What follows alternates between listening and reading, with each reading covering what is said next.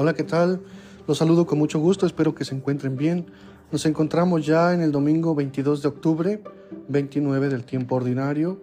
Vamos juntos a profundizar y a reflexionar acerca del Evangelio de Mateo, capítulo 22, de los versículos 15 al 21. En aquel tiempo se reunieron los fariseos para ver la manera de hacer caer a Jesús, con preguntas insidiosas en algo de que pudieran acusarlo. Le enviaron pues a algunos de sus secuaces, junto con algunos del partido de Herodes, para que le dijeran, Maestro, sabemos que eres sincero y enseñas con verdad el camino de Dios, y que nada te arredra, porque no buscas el favor de nadie. Dinos, pues, ¿qué piensas? ¿Es lícito o no pagar el tributo al César? Conociendo Jesús la malicia de sus intenciones, les contestó, Hipócritas, ¿por qué tratan de sorprenderme? Enséñenme la moneda del tributo. Ellos le presentaron una moneda.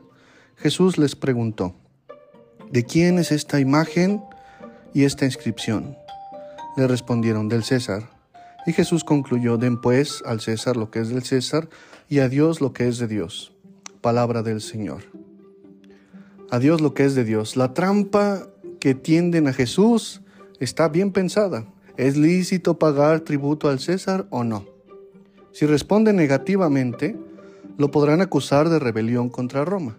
Si acepta la tributación, quedará desacreditado ante aquellas gentes que viven exprimidas por los impuestos y a las que él tanto quiere y defiende. Jesús les pide que le enseñen la moneda del impuesto. Él no la tiene, pues vive como un vagabundo itinerante, sin tierras ni trabajo fijo. No tiene problemas con los recaudadores. Después les pregunta por la imagen que aparece en aquel denario de plata. Representa a Tiberio y la leyenda decía Tiberius César Divi Augusti Filius Augustus. Y en el reverso se podía leer Pontifex Maximus. El gesto de Jesús es ya clarificador. Sus adversarios viven esclavos del sistema, pues al utilizar aquella moneda, acuñada con símbolos políticos y religiosos, están reconociendo la soberanía del emperador. No es el caso de Jesús, que vive de manera pobre, pero libre, dedicado a los más pobres y excluidos del imperio. Jesús añade entonces algo que nadie le ha planteado. le preguntan por los derechos del César y él le responde recordando los derechos de Dios. Páguenle al César lo que es del César, pero denle a Dios lo que es de Dios. La moneda lleva la imagen del emperador, pero el ser humano, como recuerda el libro de Génesis, es imagen de Dios. Por eso nunca ha de ser sometido a ningún emperador. Jesús lo había recordado muchas veces. Los pobres son de Dios, los pequeños son sus hijos predilectos, el reino de Dios les pertenece. Nadie ha de abusar de ellos. Jesús no dice que una mitad de la vida, la material y económica, pertenece a la esfera del César y la otra mitad, la espiritual y la religiosa, a la esfera de Dios.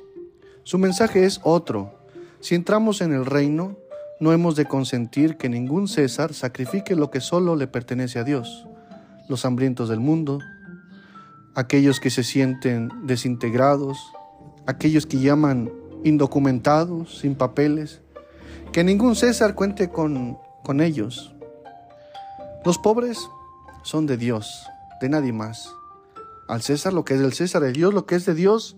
Pocas palabras de Jesús habrán sido tan citadas como estas, y ninguna tal vez más distorsionada desde intereses muy ajenos a aquel profeta, que vivió totalmente dedicado, no precisamente al emperador de Roma, sino a los olvidados, empobrecidos y excluidos por el imperio. El episodio está cargado de tensión. Los fariseos se han retirado a planear un ataque decidido contra Jesús. Para ello envían a unos secuaces. No vienen ellos mismos, evitan el encuentro directo con Jesús. Ellos son defensores del orden vigente y no quieren perder su puesto privilegiado en aquella sociedad que Jesús está cuestionando de raíz. Pero además los envían acompañados por unos partidarios de Herodes, del entorno de Antipas. Tal vez no faltan entre ellos terratenientes, recaudadores, encargados de almacenar el grano de Galilea y de recolectar los tributos al César. El elogio que hacen a Jesús es insólito en sus labios. Sabemos que eres sincero y enseñas el camino conforme a la verdad. Todo es una trampa, pero han hablado con más verdad de lo que se imaginan. Si es así, Jesús vive totalmente entregado a preparar el camino de Dios para que nazca una sociedad más justa. No está al servicio del emperador de Roma, ha entrado en la dinámica del reino de Dios. No vive para desarrollar el imperio, sino para hacer posible la justicia de Dios entre sus hijos e hijas. Cuando le preguntan si es lícito pagar el impuesto al César o no, su respuesta es rotunda. Den al César lo que es del César y Dios lo que es de Dios. Jesús no está pensando en Dios y el César como dos poderes que puedan exigir cada uno sus derechos. Como judío fiel sabe que a Dios le pertenece la tierra y todo cuanto contiene y todos sus habitantes, como dice el Salmo 24. ¿Qué le puede pertenecer al César que no sea de Dios? Solo su dinero injusto. Si alguien vive enredado en el sistema del César, que cumpla sus obligaciones. Pero si entra en la dinámica del reino de Dios, ha de saber que los pobres le pertenecen solo a Dios. Son sus hijos predilectos. Nadie ha de ser Nadie debe de abusar de ellos.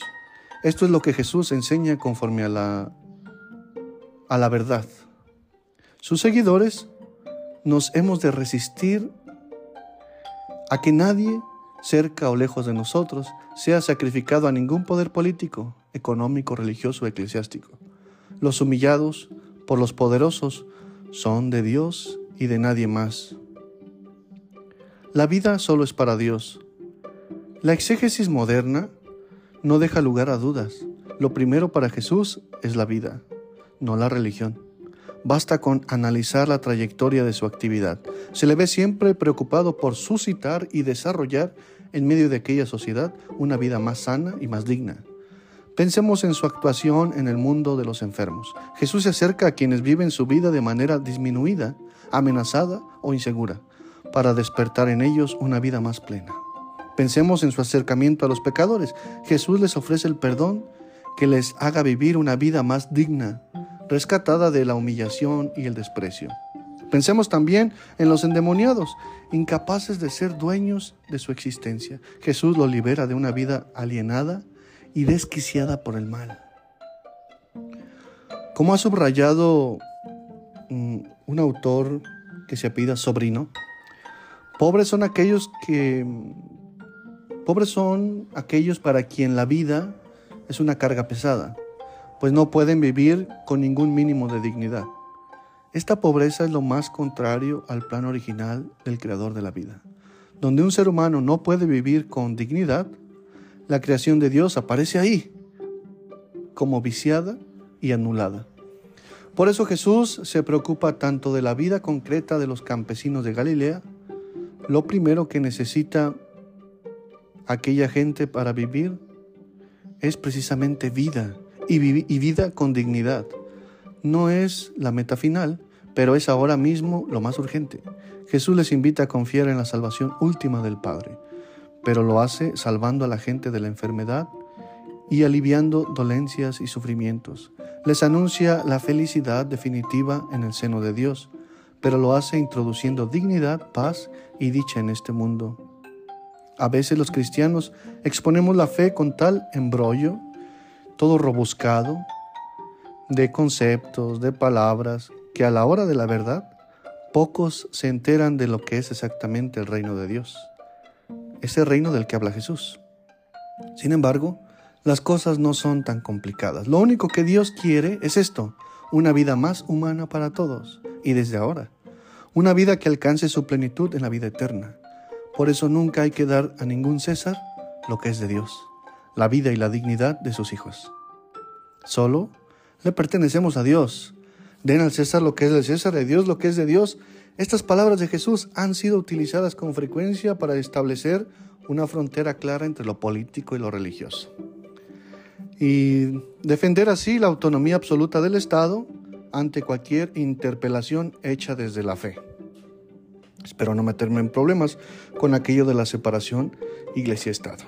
Lo repito, estas palabras de al César lo que es del César y de Dios lo que es de Dios muchas veces ha sido utilizada con frecuencia para poner una frontera entre lo político y lo religioso y defender así la autonomía absoluta del Estado ante cualquier tipo de interpelación que podamos hacer desde la fe.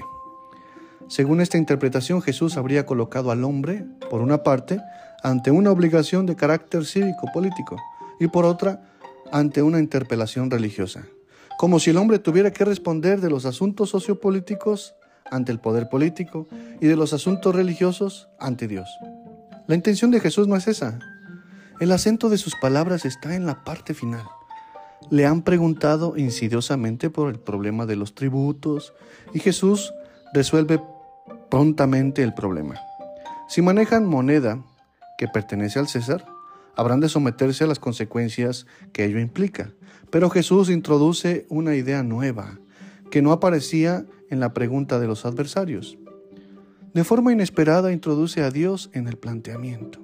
La imagen de la moneda pertenece al César, pero los hombres no han de olvidar que llevan en sí mismos la imagen de Dios y por lo tanto solo le pertenecen a Él.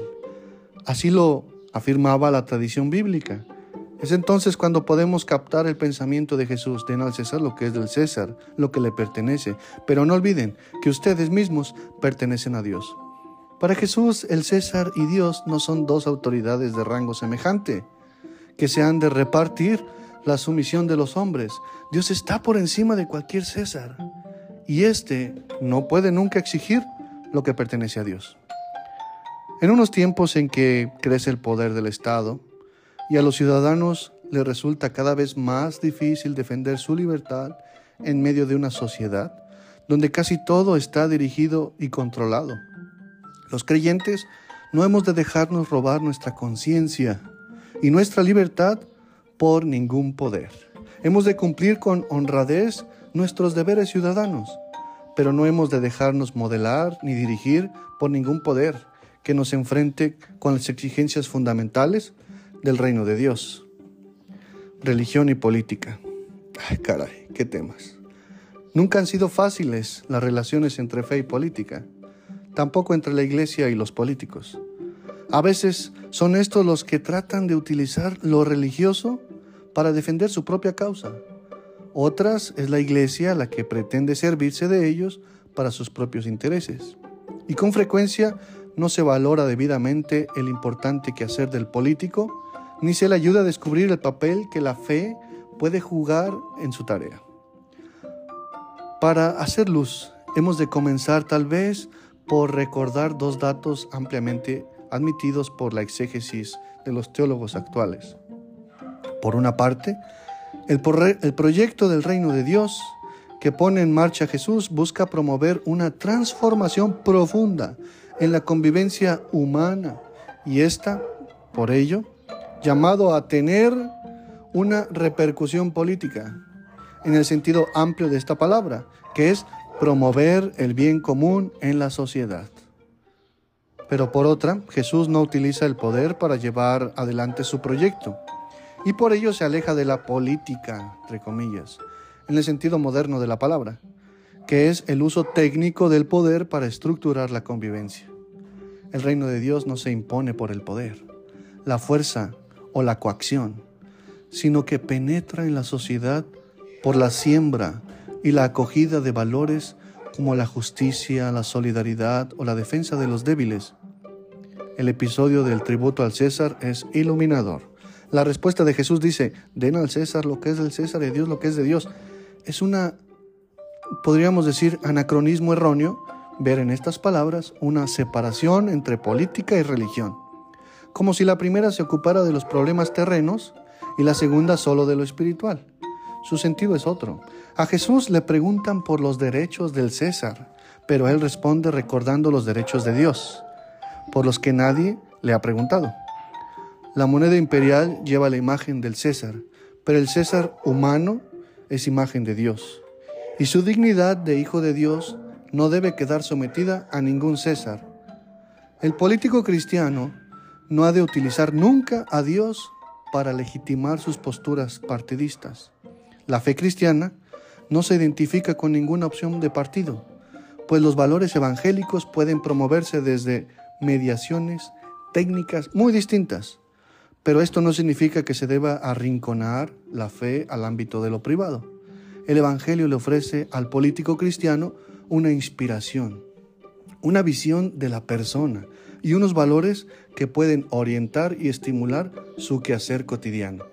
El gran reto para él es cómo hacer políticamente operativos en la vida pública esos valores que defienden al ser humano, de cuanto lo pueda llegar a deshumanizar.